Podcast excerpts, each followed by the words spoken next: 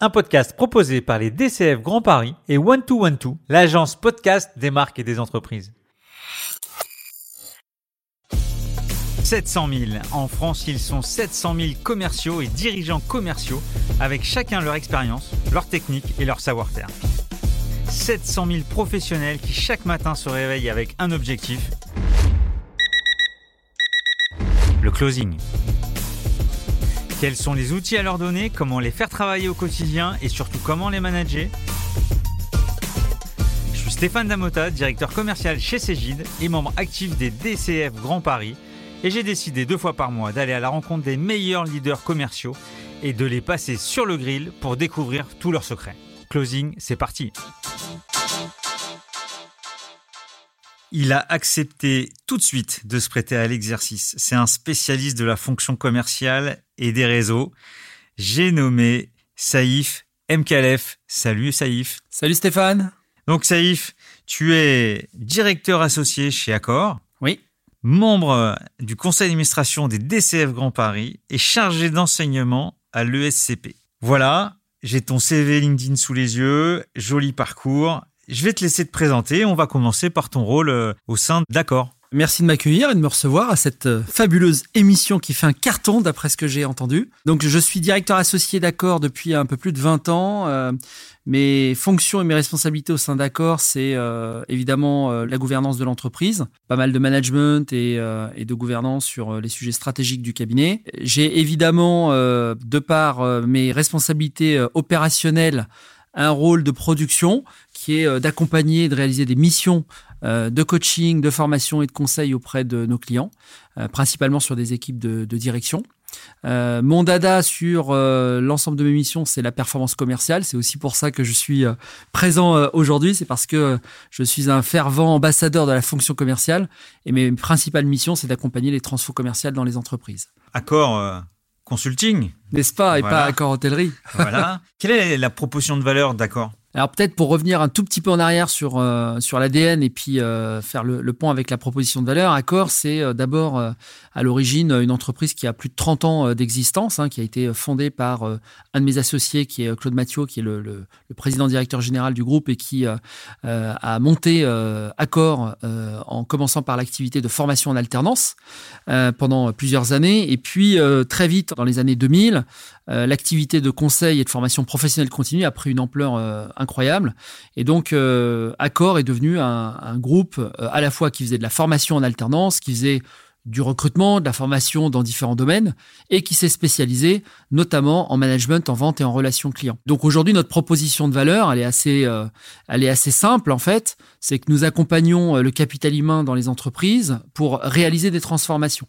C'est-à-dire qu'aujourd'hui, notre challenge, c'est d'aider d'une part, eh bien, les collaborateurs à réussir à développer les compétences clés, notamment les soft skills, qui sont nécessaires à leur évolution, l'évolution de leur métier, et puis par ailleurs d'accompagner les directions d'entreprise sur des projets complexes, sensibles, qui euh, nécessitent évidemment un accompagnement euh, externalisé. Qui sont tes clients? On a à peu près 350 clients euh, actifs aujourd'hui. C'est plutôt des grands comptes et donc grandes entreprises et ETI e dans différents secteurs d'activité. le luxe, le retail, la distribution, les banques, les assurances, les mutuelles. Et puis tout ce qui va toucher de près ou de loin à des industries de pointe donc ça peut être par exemple dans le domaine de l'IT ou des, télécoms, dans le domaine de la santé, dans le domaine euh, de l'énergie. On accompagne un certain nombre de, leaders ou de co-leaders de, marché.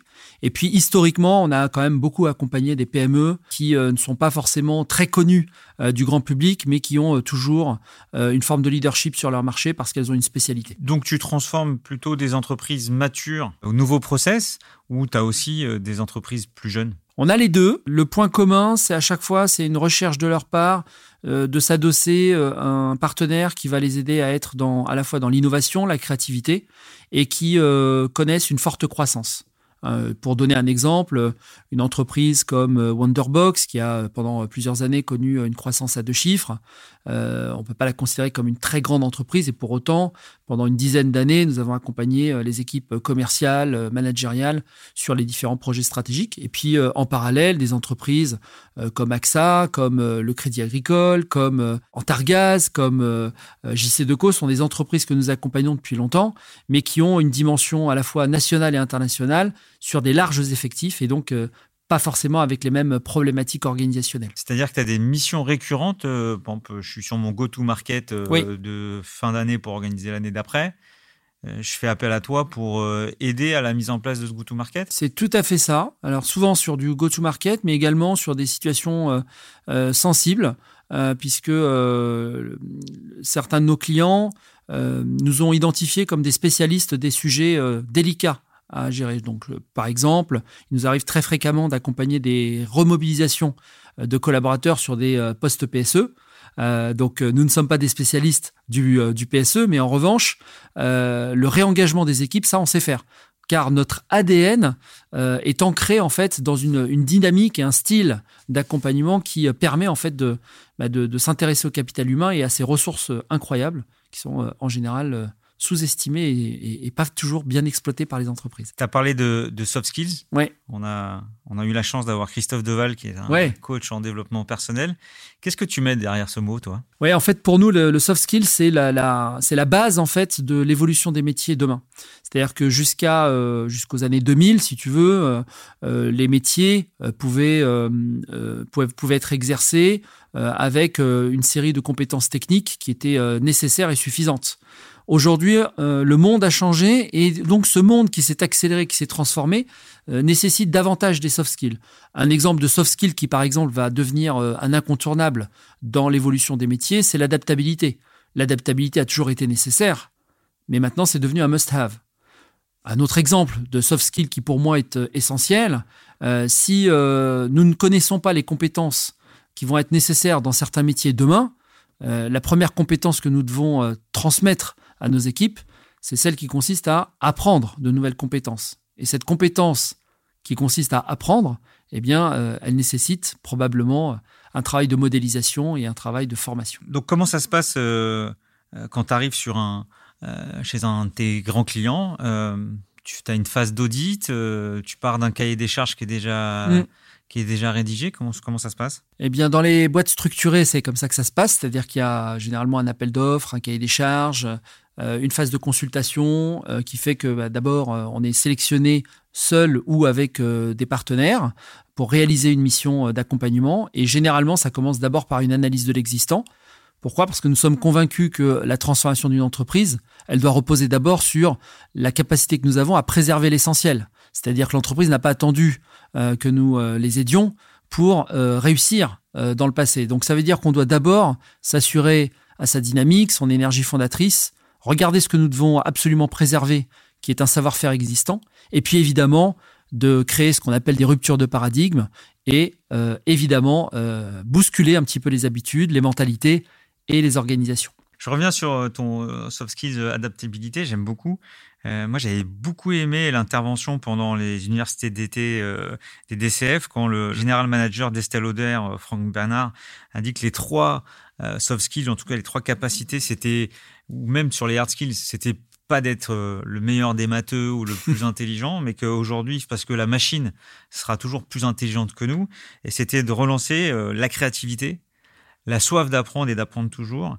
Et le troisième pilier, c'était l'anglais, parce que bon, les territoires euh, deviennent de, plus en plus larges. Sur l'histoire de la créativité, moi, j'ai beaucoup, beaucoup aimé ce, témoignage. T'en penses quoi? Et Écoute, c'est bien que tu m'en parles, parce que si tu veux, aujourd'hui, euh, euh, les clients qui nous connaissent et nous reconnaissent, ce qu'ils aiment dans l'ADN d'Accord Consulting et de ses équipes, c'est justement c'est que chez nous en fait la créativité elle est euh, elle est constante, elle est omniprésente. C'est même un de nos points euh, de progrès si je puis dire puisque euh, nous nous avons parfois tendance à être très créatifs et donc, bah, comme tu le sais, il faut toujours trouver des équilibres entre créativité, innovation, et puis aussi stabilisation et pérennité. Donc, la créativité pour moi, c'est c'est quelque chose qui doit être présent, évidemment, dans toute approche de formation, approche de coaching, approche de, lancement de projet. Mais pour euh, que la créativité s'exprime, nous sommes euh, obligés de nous intéresser à la culture de l'entreprise. C'est-à-dire, est-ce que la créativité, euh, c'est quelque chose qui existe de manière ancrée dans la culture de l'entreprise, dans les mentalités, ou est-ce que c'est quelque chose qui n'existe pas? Et du coup, comment crée-t-on les conditions favorables pour que cette créativité soit présente? Et donc pour moi, la première chose que nous devons faire, c'est en fait, c'est croire en l'être humain. c'est aussi bête que ça, mais si, on ne croit pas que l'être humain a une capacité, grâce à ses émotions, grâce à son intelligence créative, à, proposer des idées intéressantes pour l'entreprise, on n'a rien compris. Hein. Et donc, euh, je pense que ça, c'est un de nos sujets, euh, un de nos dadas, si je puis dire, c'est de remettre vraiment euh, cette conviction profonde que l'être humain est capable, à condition de lui permettre de libérer son énergie, son potentiel, et aujourd'hui, euh, ça repose beaucoup sur euh, des soft skills, notamment de lâcher prise, puisqu'on parlait d'adaptabilité, mais l'adaptabilité n'est possible que si tu acceptes de ne plus contrôler la situation. Or, le contrôle, c'est une chose, le lâcher prise, c'est autre chose. Et en fait, c'est la bonne combinaison entre qu'est-ce que je veux contrôler et qu'est-ce que je veux libérer. Voilà. Et la créativité, bah, c'est un peu l'alchimie entre ces deux notions qu'on retrouve par exemple dans le sport de haut niveau, dans les métiers artistiques, euh, voilà, les, grands talents euh, dans l'histoire, c'est un bon dosage entre la maîtrise et le lâcher prise. Moi, j'appelle ça le, temps de l'élaboration et le temps de l'exécution. Exactement. Cabinet de conseil, performance, culture, je comprends. Il y a du monde sur ce créneau. Qu'est-ce qui fait la différence chez vous? Tout à fait, il y a beaucoup de monde. Alors, si je devais résumer ce qui fait la différence chez nous, c'est que, en tout cas, quand on questionne nos clients, parce qu'on a, on a une, une orientation, une centricité client très forte, c'est dans notre ADN. Le principal élément, je pense, euh, qui caractérise notre différenciation, c'est euh, notre capacité à être concret et applicatif. C'est-à-dire que les méthodes, les concepts, les, approches théoriques, c'est une chose. Elles sont importantes parce que par l'abstraction, on va créer des modèles et on va surtout euh, permettre aux équipes de transposer leur savoir-faire et leur best practice. En revanche, cette, euh, cette capacité à être euh, applicative, elle est combinée chez nous avec une énergie. C'est-à-dire qu'une énergie qui nous caractérise, chez Accor, tu peux pas trouver quelqu'un qui, par exemple, n'a pas la banane, ne croit pas que tout est possible, n'a pas cette énergie de faire bouger les lignes de l'intérieur. Et donc ça, c'est, je pense, ce qu'apprécient nos clients. Alors évidemment, nous ne sommes pas les seuls à avoir ces caractéristiques. Je pense que les clients qui travaillent avec nous depuis longtemps, c'est parce qu'ils apprécient aussi euh, euh, la personnalité des gens avec qui ils travaillent. Moi, pour ma part, en tout cas depuis 20 ans, les gens que je connais euh, depuis une vingtaine d'années et que j'accompagne, c'est des gens qui reconnaissent que nous avons une forme de constance dans notre attitude, dans notre mentalité et dans nos valeurs. Est-ce que tu fais du sur-mesure à chaque client ou tu arrives avec un framework qui intègre plusieurs contenus, de la techno, du, des sourires bananes? Eh bien, il y a eu deux périodes chez Accor Consulting. Euh, il y a eu la période du ultra sur mesure tout le temps avec tout le monde sur tous les sujets. Et puis, euh, nous avons euh, pris des décisions stratégiques il y a à peu près cinq ans, avec un objectif qui est maintenant de travailler et de développer la pérennité du groupe Accor. Et donc, la pérennité n'est possible que si tu crées de la stabilisation. Et la stabilisation passe par une modélisation et par des processus. Et donc, nous sommes entrés maintenant dans une offre un peu plus sur mesure et un peu plus catalogue. C'est-à-dire qu'aujourd'hui, les deux cohabitent. Nous avons à la fois des offres qui sont, euh, on va dire, plutôt euh, normées, packagées, standardisées. Et puis, euh, par ailleurs, nous acceptons, parce que c'est notre ADN, parfois d'être dans le sur-mesure et d'adapter certaines approches que nous avons à la demande du client, parce que bah, certains clients nous le, nous demandent également. Toi qui dis être très concret, est-ce que tu peux nous faire vibrer avec un fait d'armes d'un client que tu as transformé? Si tu m'amènes sur ce terrain de jeu, peut-être par exemple, si je prends un exemple concret qui s'est passé cette année en 2021, nous avons euh, accompagné un très grand groupe euh, dans l'agroalimentaire sur un programme certifiant qui avait pour but de développer le leadership et le management d'un certain nombre de managers commerciaux, des sales managers. et donc ce programme certifiant doit permettre en fait à cette nouvelle euh, équipe de managers qui, euh, qui est un peu la relève managériale dans cette entreprise, eh bien, euh, d'incarner, de, porter la transformation culturelle de cette entreprise. Donc un exemple concret, je ne sais pas si tu connais les principes du coaching commercial, j'imagine que oui Stéphane, parce que tu, en es aussi un, grand utilisateur. Mais tu vois, par exemple, quand on demande à un manager de réaliser des tête-à-tête avec ses collaborateurs. Souvent, dans les entreprises où la performance et la culture du résultat est très présente, on demande au manager de s'intéresser aux collaborateurs sur un plan qualitatif, n'est-ce pas? Le fameux combien? Exactement. Et euh, dans cette entreprise, la culture de, des managers, c'était euh, principalement de, demander combien ça va. Combien ça va? Ouais, combien ça va? C'est-à-dire tout passer à la, à la moulinette des KPIs, tu sais, les fameux KPIs. Et donc tous les tête-à-tête étaient très rivés sur le résultat et euh, l'indicateur business. Eh bien avec ces managers, on a réussi en, à peu près 12 mois avec la période de Covid, on a dû rallonger le programme, à leur faire prendre conscience en fait que le résultat n'était qu'une donnée et que finalement si on ne s'intéresse pas euh, à ce qu'on appelle le human-centric, c'est-à-dire si on ne coache pas les gens sur comment vont-ils, eh bien, on n'a aucun contrôle, aucune maîtrise sur le résultat final. Et c'est encore plus vrai dans les moments difficiles, euh, économiquement et conjoncturellement parlant, lorsque, euh, évidemment, les managers doivent trouver des nouveaux relais pour optimiser, améliorer la performance de leurs équipes. Et donc, ça, c'est un résultat très concret qu'on vient de récolter au mois de novembre, puisque nous avons questionné ces managers et qui nous ont dit euh, ça, a quand même changé en fait ma manière de penser le management avec mes équipes. Moi de mon côté, je, sacralise avec un one-to-one euh, exprès où on n'a pas le droit de parler de chiffres. Donc euh, ça dure 30 minutes, une fois par semaine. Est-ce que je suis dans la bonne voie? Écoute, si tout le monde pouvait appliquer ne serait-ce qu'une fois par mois parce que y a, y a, tu sais, le, tête-à-tête, parfois, il a lieu toutes les semaines dans certaines organisations. Mais si au moins une fois par mois, nous avions un tête-à-tête de 30 minutes avec chacun de nos collaborateurs qui serait human-centric, qui serait plutôt centré sur comment tu te sens, euh, quel est ton niveau de motivation, euh, comment est ton, ta manière de penser en ce moment avec tes clients, etc., eh bien, je pense qu'on aurait, euh, on aurait de belles surprises. Dans Et là, concrètement, sur ce use case, comment tu, ils ont adapté le rendez-vous en ayant une partie du rendez-vous sur le human centric et après revenir sur les KPI Comment tu as fait? Alors selon la culture de l'entreprise, il faut y aller parfois par étapes. On peut pas accélérer euh, les changements culturels euh, comme ça. Là par contre, ça a été très simple. En fait, on a appliqué ce qu'on appelle la règle des trois tiers. Euh, le tête-à-tête, c'est trois tiers. Un tiers, comment ça va? Un tiers, combien tu vas? Et ensuite, un tiers sur qu'est-ce qui te gêne, qu'est-ce qui te dérange et qu'est-ce qu'il faut résoudre. Donc en fait, on a appliqué une règle des trois tiers qu'ils ont su appliquer très facilement. Alors évidemment, il aura fallu de leur donner quelques éléments techniques sur la posture d'écoute euh, qui permet de savoir comment euh, va un collaborateur. Ça, évidemment, c'est quelque chose qui demande un peu de formation. Je préfère le 3 tiers et demi parce que finir sur une note euh, moins positive, je préfère finir sur quelque chose de plus, challenging. J'adore cette question quand je parle aux, spécialistes de, de la profession. C'est et votre propre machine de vente, comment elle fonctionne?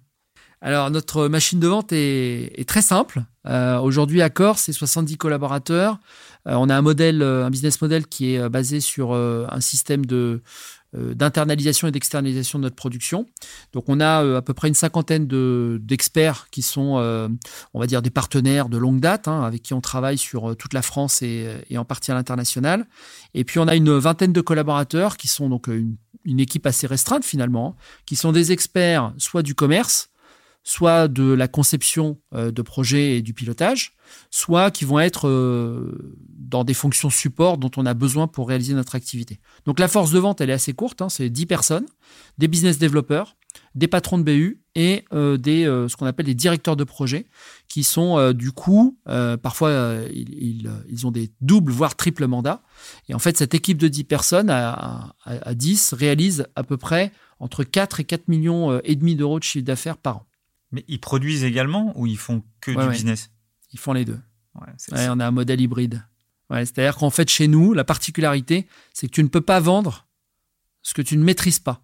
D'accord. Et donc, pour la maîtrise, par exemple, du leadership en entreprise, si tu ne déploies pas des projets sur le leadership, c'est compliqué d'aller voir un autre client et lui expliquer c'est quoi un programme de développement du leadership.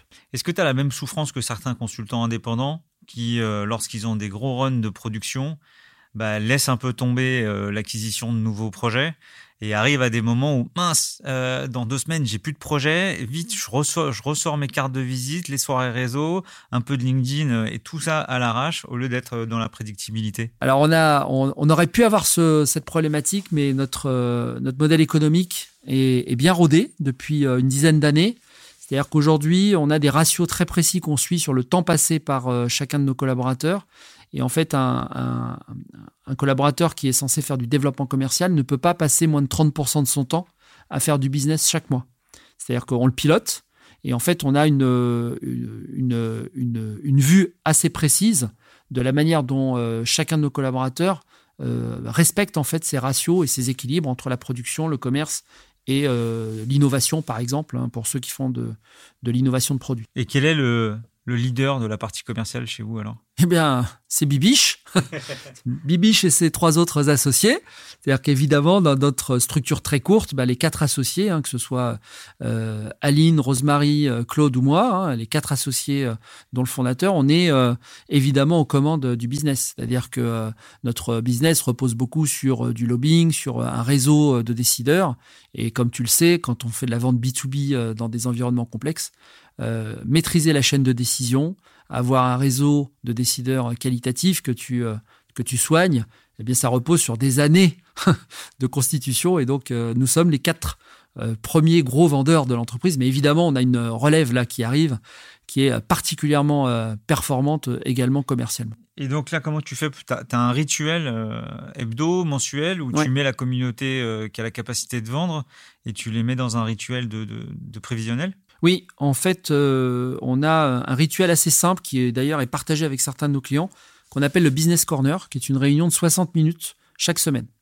D'accord. Et en 60 minutes, nous faisons à la fois le tour des chiffres, le tour des business potentiels sur lesquels nous devons avoir un regard précis en termes de closing, et puis évidemment, le travail sur le forecast, puisqu'on met à jour notre forecast à la semaine. Quand tu parlais de créativité, euh, dans ta proposition de valeur et dans ton offre, tu es en train de monter un projet avec un de nos partenaires qui est Procast, la Tout formation euh, du dernier euh, kilomètre. Tu peux un peu nous parler du projet? Écoute, euh, c'était une super rencontre, grâce à toi Stéphane, parce que c'est toi qui, qui, qui, a porté en fait ce, ce projet.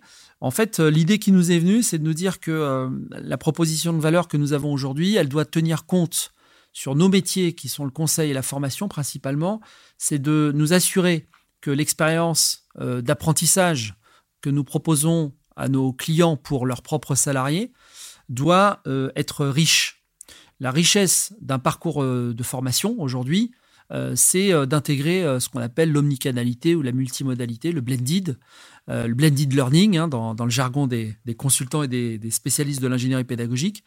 Eh bien, aujourd'hui, je pense que nous sommes au démarrage d'une aventure qui consiste en fait à, à intégrer de nouveaux médias qui sont des médias qui n'ont pas été forcément utilisés dans ce but-là. Alors cette opportunité du podcast pour nos clients, euh, la première chose qu'on qu fait en général chez Accor, c'est d'abord de tester pour nous-mêmes la pertinence de la solution pour pouvoir évidemment euh, la pitcher correctement, la partager avec nos clients et pourquoi pas co-créer avec eux des, dispositifs.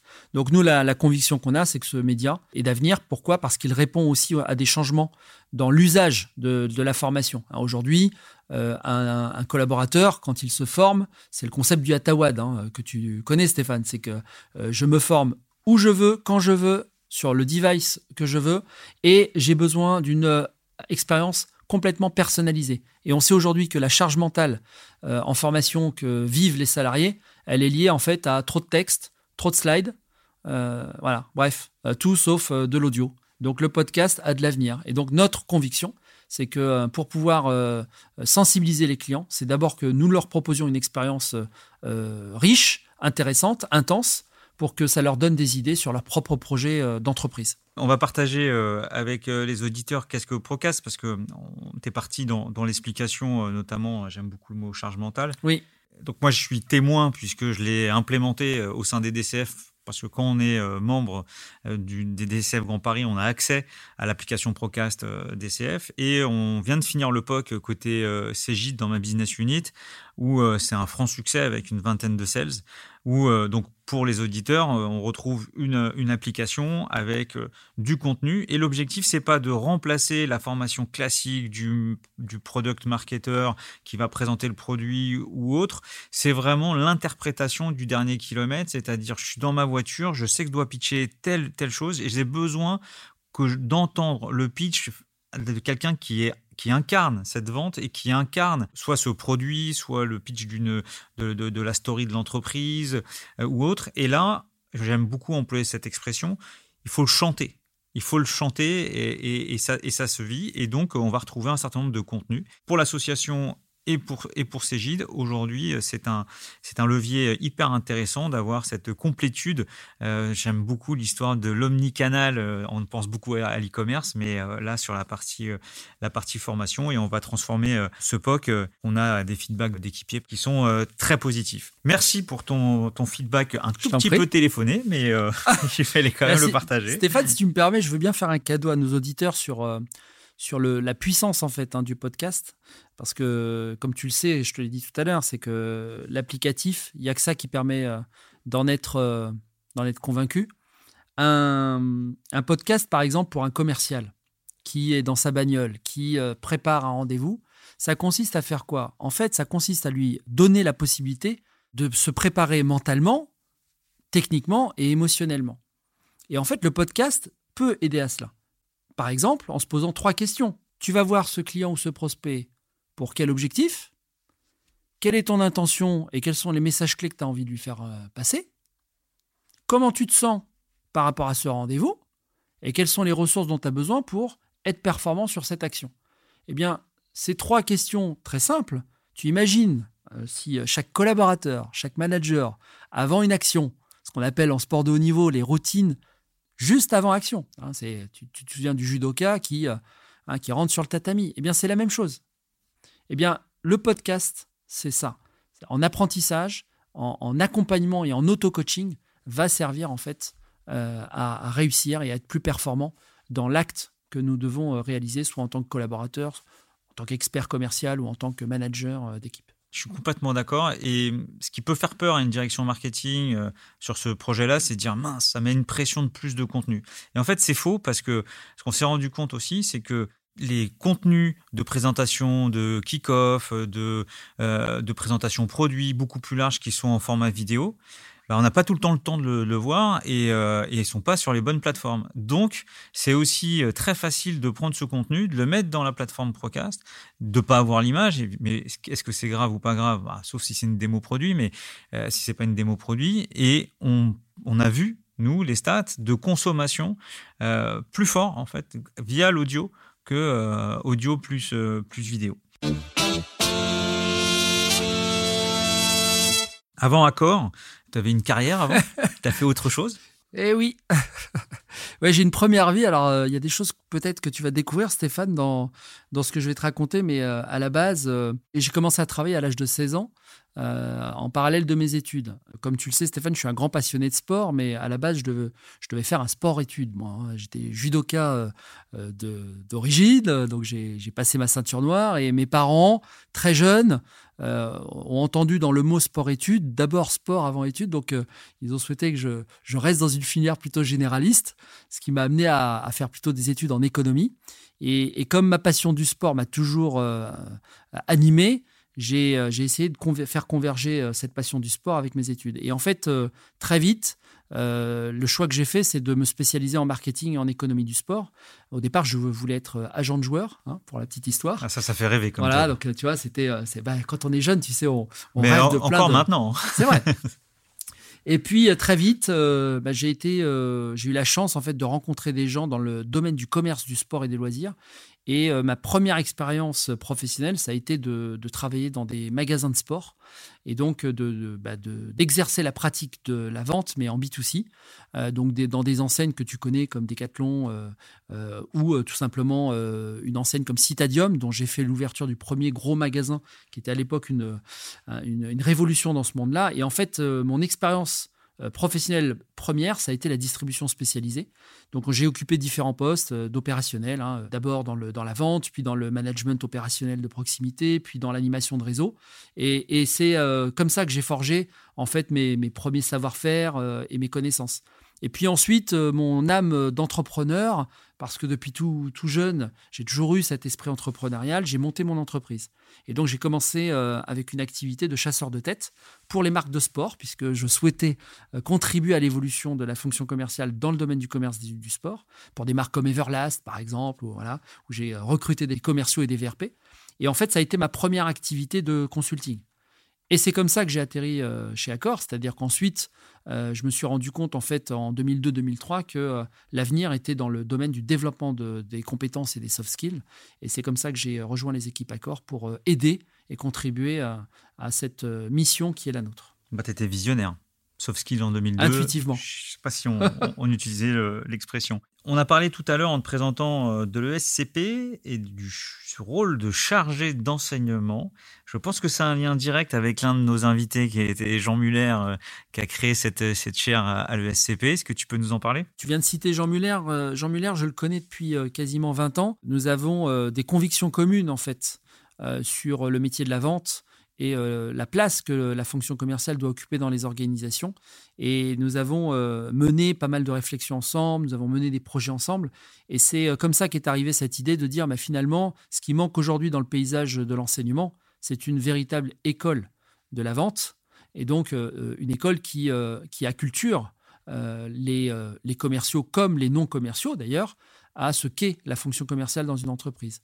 Et donc, euh, de fil en aiguille, nous avons monté un programme avec différents experts euh, qui euh, permet à des futurs directeurs commerciaux, mais aussi à des non-directeurs commerciaux qui vont devenir cadres et faire partie de board dans des organisations, et eh bien tout simplement de s'acculturer, de maîtriser les fondamentaux du management commercial du pilotage de la performance et de la vente. D'accord. Jean euh, avait plutôt euh, mis en, lumière mm.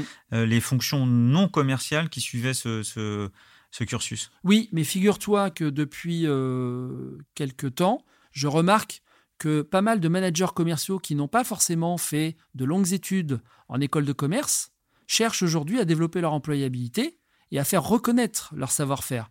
Et donc je remarque que certains responsables commerciaux s'intéressent à ce programme. T'enseignes quoi exactement? Alors, ma spécialité donc sur le programme, c'est de leur euh, amener justement, alors pas du soft skill, mais du hard skill cette fois-ci. C'est-à-dire qu'ils maîtrisent ce qu'on appelle le process de vente et le process de management. Donc, autrement dit, c'est euh, structurer euh, l'efficacité commerciale de leur entreprise par des cycles de vente en lien avec les cycles d'achat de leurs clients par segment, par cible, par marché et par activité.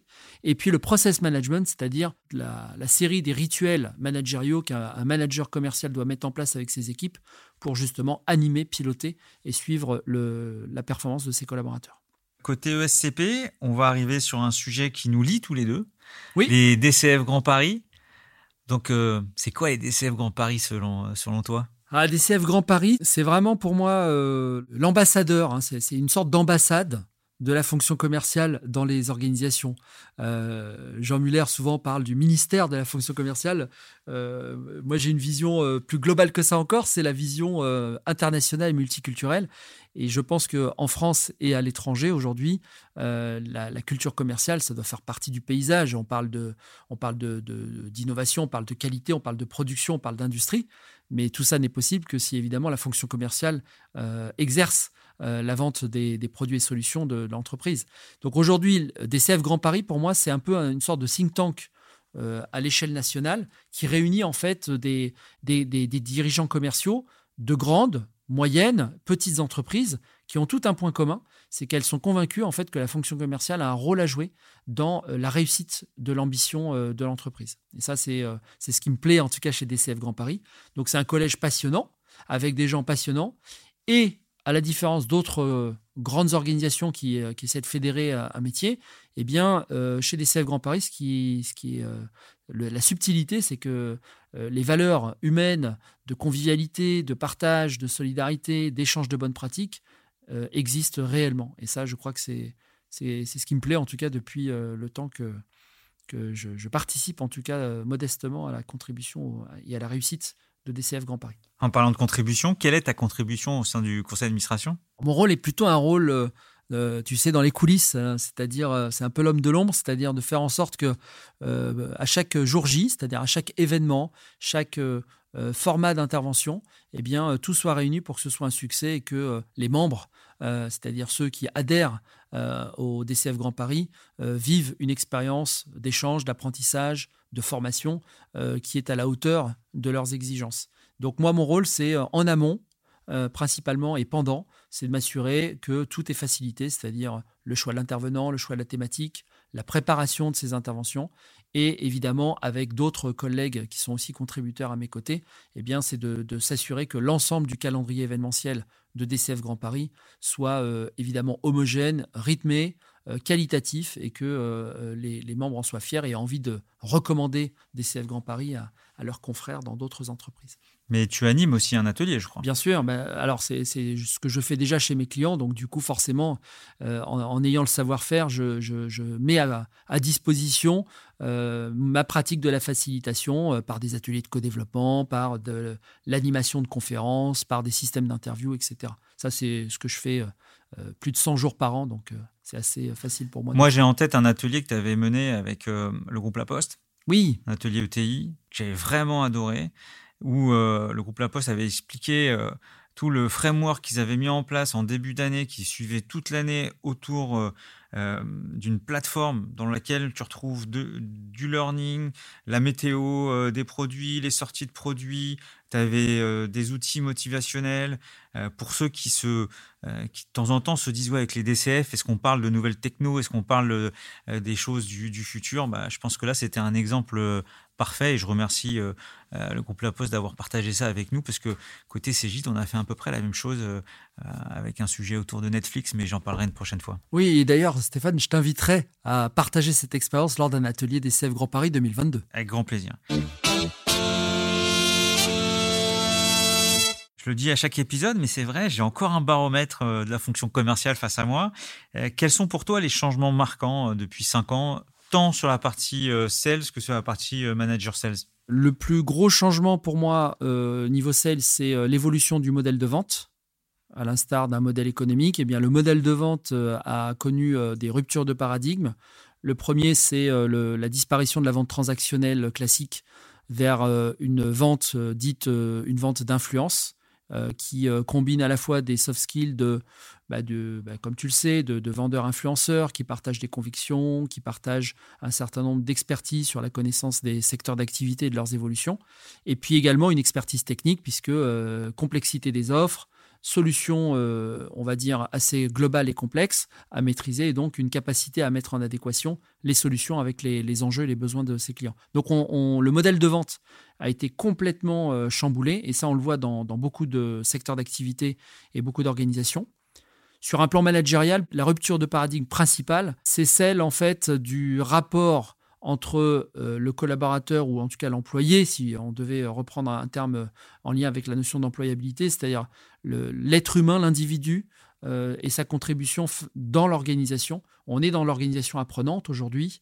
Ça veut dire qu'il euh, y a quelques années, c'était plutôt à l'individu de prouver sa valeur ajoutée et l'expertise et le talent qu'il pouvait mettre à disposition de l'entreprise. Et là, il y a une inversion totale qui s'est opérée depuis quelques années, c'est-à-dire qu'aujourd'hui, c'est à l'entreprise de séduire les individus. Et donc, ce changement met au cœur euh, de la réussite de, cette transformation le rôle du manager, qui lui aussi, du coup, a changé. C'est plus un pilote d'activité, c'est un véritable chef d'orchestre, c'est un véritable leader qui doit inspirer et qui doit euh, permettre à chaque collaborateur de s'épanouir au sein de l'organisation. J'ai du mal à rebondir tellement c'est bien dit. Écoute, en plus, j'étais euh, ce midi avec un, un DIRCO prospect pour les DCF. On parlait de, des sujets recrutement. Ça, ça, ça, ça, résonne avec euh, ton sujet, alors que lui, il est dans une start-up euh, avec ses difficultés euh, à recruter. Là, moi, j'ai même sorti une vidéo avec ma talent acquisition pour essayer de donner un dynamisme, parce qu'on a pas mal de jobs, de jobs ouverts euh, actuellement. C'est quand même dingue cette, cette, tension sur le marché de l'emploi des commerciaux. Incroyable. Toutes les entreprises ont besoin d'une force de vente euh, talentueuse euh, et qui peut grandir et apporter sa contribution. Et aujourd'hui, on a tous la même difficulté aujourd'hui, c'est de, trouver des talents et de surtout de les, de les, fidéliser, de les retenir et de les fidéliser. nous également, hein, on a une croissance à deux chiffres où en fait on se dit mais comment est-ce qu'on va pouvoir aller plus vite? Sauf que tu ne peux pas aller plus vite dans ton développement si tu n'as pas les talents euh, dans, l'entreprise. Et aujourd'hui, on est confronté à la même problématique bah, que tu rencontres et que nos clients rencontrent. Hein. c'est qu'aujourd'hui, euh, le sujet, c'est euh, est-ce que cette fonction fait rêver? Est-ce qu'elle elle crée en fait le désir? Le fameux désir et, la motivation intrinsèque que un individu souhaite vivre, ressentir dans l'aventure qui lui est proposée. Et aujourd'hui, nous, on travaille beaucoup là-dessus. C'est-à-dire qu'en fait, on se donne plus de temps pour recruter. On accepte parfois de ralentir pour chercher la meilleure adéquation, la meilleure combinaison entre la proposition de valeur que nous, nous apportons et les sources d'épanouissement qui sont attendues par les futurs talents que nous souhaitons attirer chez nous. Mais on lutte aussi avec des entreprises qui ont des moyens différents des nôtres. Et donc, je t'avoue que c'est n'est pas facile non plus pour nous. Ah, hier, je discutais avec un patron de grand cabinet, euh, mais d'expertise comptable, et qui, bon, pareil, hein, c'est la lutte euh, pour les recrutements euh, côté, côté conseil, côté expertise comptable. Et il parlait de primes de cooptation allant jusqu'à 10 000 euros, 12 000 euros pour aller chercher des talents chez les concurrents. Ouais, je te confirme. C'est pas la première fois que j'entends ça. Alors nous, on n'a pas mis de système de cooptation avec une valorisation financière. En revanche, euh, on investit beaucoup sur la formation et l'accompagnement et le développement personnel de nos collaborateurs. C'est-à-dire qu'aujourd'hui, chaque collaborateur euh, suit euh, des cursus soit qui sont proposés par l'entreprise, soit qu'il a envie de suivre par lui-même. Pour son employabilité. Pour son employabilité, mais surtout employabilité interne et non pas sa mobilité externe. le but, c'est, si tu veux, c'est que... et puis nous, on fait en plus un métier où les gens ont besoin de, richesse intellectuelle, c'est-à-dire qu'ils ont besoin d'une inspiration euh, intellectuelle très forte. Euh, et donc, on, veut des experts. Et donc, bah, ces experts, on se doit de leur offrir des parcours de formation et de les aider quand ils eux-mêmes veulent suivre une formation. En tout cas, à ne pas les freiner dans ce domaine. Au contraire, nous, ça fait partie même des objectifs qualitatifs. C'est quelles sont les formations qui vont lui permettre de demain de passer encore un cran sur son domaine d'expertise ou d'autres domaines qu'il souhaite développer. En parlant d'experts, toi, comment tu progresses? Grâce à DCF, par exemple. Parce que euh, je suis convaincu d'une chose, c'est qu'on apprend autant avec des, sachants, euh, tu vois, des gens qui connaissent quelque chose, des spécialistes de la neuroscience, de l'hypnose, euh, de la stratégie. donc on apprend autant avec des gens qui sont spécialistes d'un domaine que au contact de ses clients. Et donc, bah, pour moi, les partenaires et les clients, je les rencontre notamment chez DCF Grand Paris. Donc moi, j'en fais, j'en fais une discipline personnelle déjà d'être présent et d'être actif dans le mouvement, parce que j'apprends beaucoup au contact d'entreprises comme La Poste, par exemple, que tu as cité tout à l'heure. Ben oui, évidemment, c'est des échanges entre pairs qui sont hyper enrichissants. Mais c'est pas suffisant. Je pense qu'aujourd'hui, euh, une des clés aussi, c'est ce que j'appelle moi le, slow leadership ou le slow management. C'est euh, comme dans la vraie vie, en fait, euh, on est dans un monde qui s'accélère et en fait, on doit prendre régulièrement des temps d'oxygénation. Euh, j'étais encore hier avec le directeur général d'une boîte euh, d'un grand groupe euh, allemand qui m'expliquait en fait que tous les mois, il met son codir deux jours en mise au vert et on travaille sur la stratégie et on fait intervenir des gens qui viennent nous apporter des éléments de benchmark, etc. Et ça, je crois beaucoup en fait à cette logique de, de se dire finalement il y a des temps forts d'action, il y a des temps forts où en fait tu, tu, es plutôt sur un temps fort de prise de recul. Chez nous, on appelle ça des temps faibles de prise de recul versus euh, temps fort euh, opérationnel. Si tu avais un, livre ou un podcast à, mettre en avant, tu penses à quoi? Eh bien, il est en lien avec mes convictions et mon, état d'esprit, ma, ma, vision euh, de, bah, de la performance, par exemple. moi, le, bouquin que je préconise, il y en a deux en fait, que je préconise très souvent. il y en a un qui est de Martin Seligman qui s'appelle La force de l'optimisme. Connais Philippe Gabillet, notre ami euh, enseignant à l'ESCP qui a déjà fait pas mal d'interventions chez DCF Grand Paris. Eh bien, euh, Martin Seligman est, un des, euh, est vraiment une des lectures importantes à connaître sur cette psychologie positive qu'on entend dans, pas mal de, de, tendances de fond sur le management appréciatif.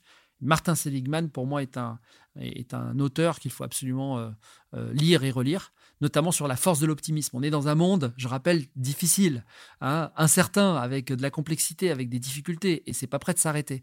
Et donc aujourd'hui, je pense qu'on a besoin de remettre un peu d'optimisme, de réaliste bien sûr, mais de, l'optimisme dans, dans, nos, vies d'entreprise. Et puis le deuxième bouquin que je trouve euh, à l'opposé, mais qui finalement euh, va bien avec, c'est que dans ce monde VUCAisé, en fait, on a besoin aussi d'accepter l'imperfection.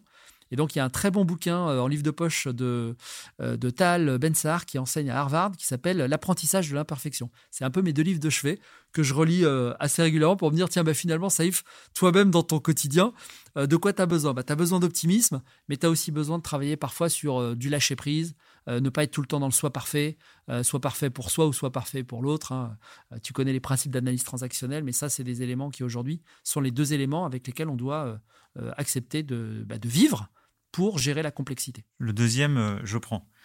même si le premier, euh, l'éloge de l'optimisme, je suis un fervent supporter, mais euh, sur le deuxième, soit parfait, c'est un concept qui, me parle. si tu rencontres un, jeune commercial qui devient manager commercial, quel conseil tu lui, donnerais pour sa prise de poste? Ah ouais, alors là, c'est très personnel et c'est lié à mon expérience. C'est que dans, dans, mon métier, dans pas mal de métiers, je m'aperçois que parfois, il y a des gens qui ont fait une belle école, qui ont été dans de belles entreprises, qui ont fait des beaux stages, ont appris plein de choses sur un plan théorique et en fait, dans la pratique, ont du mal à, concrétiser les choses. Donc moi, mon conseil pour un jeune manager, c'est euh, d'abord de, mettre les mains dans le cambouis, si je puis dire. C'est-à-dire que tu peux pas manager une équipe commerciale si tu n'es pas au contact des clients, si tu ne vends pas, si tu ne fais pas du service après-vente, si tu ne fais pas de la prospection. Eh bien, en fait, comment veux-tu manager, comprendre, pas faire à la place, mais au moins comprendre la difficulté, les contraintes que, représente en fait l'activité que tu, tu, imposes et que tu pilotes euh, dans tes équipes. Donc, premier conseil, c'est euh, une vraie expérience terrain euh, et prends du temps. Tu gagneras du temps après. Mais déjà, moi, mes, mes dix premières années euh, d'expérience professionnelle, elles m'ont beaucoup appris sur le sens du service, sur la culture de la performance et sur cette dimension humaine de la performance. Si je n'avais pas eu cette chance de, de très vite arrêter mes études, et me mettre au boulot, euh, je pense qu'aujourd'hui, je ne pourrais pas te parler de ce dont je viens de te parler sans en être réellement convaincu. C'est l'expérience euh, terrain qui m'a permis, euh, évidemment, de, de, concrétiser un certain nombre d'apports théoriques qu'on peut voir dans les, dans les écoles, par exemple. C'est le syndrome de sélectionneur d'une équipe de foot qui n'a jamais fait de foot. Bah oui, il y a un peu de ça. Ou le chef d'orchestre qui ne sait pas jouer d'un des instruments de musique. Eh bien, merci. J'ai beaucoup apprécié cet épisode euh, assez riche et je vais te dire que normalement je sélectionne trois temps forts et là je les ai notés et je sais pas lesquels choisir. Donc c'est euh, c'est plutôt euh, positif. moi j'ai bien aimé l'aspect adaptabilité dans les soft skills. c'est vrai que c'est un vrai sujet. J'ai abondé avec la créativité, mais voilà, c'est des soft skills qu'on difficile à, déceler euh, en entretien d'ailleurs, c'est pas simple. Le, deuxième, c'est human centric. J'ai bien aimé quand, quand je t'ai challengé sur euh, euh, ta différence, comment tu fais la diff, comme disent certains, par rapport à tes concurrents. et le côté human centric, ça, me parle et je pense que c'est quelque chose de super important. Euh, j'ai souri sur la charge mentale parce que c'est une phrase qu'on entend beaucoup et beaucoup à la maison aussi.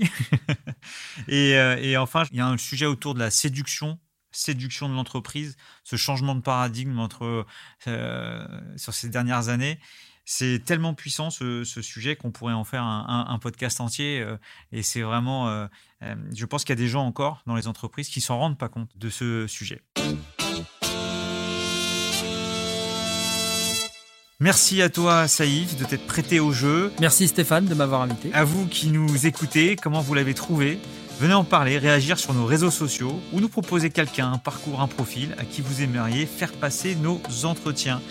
Merci pour votre écoute. Alors Saïf, t'en as pensé quoi? J'ai adoré Stéphane et je n'avais aucun doute sur euh, un moment de plaisir qu'on allait passer ensemble. Merci. Quant à nous, on se retrouve très bientôt avec un autre candidat sur le grill. Une mention spéciale à One 2 One l'agence podcast qui réalise Closing.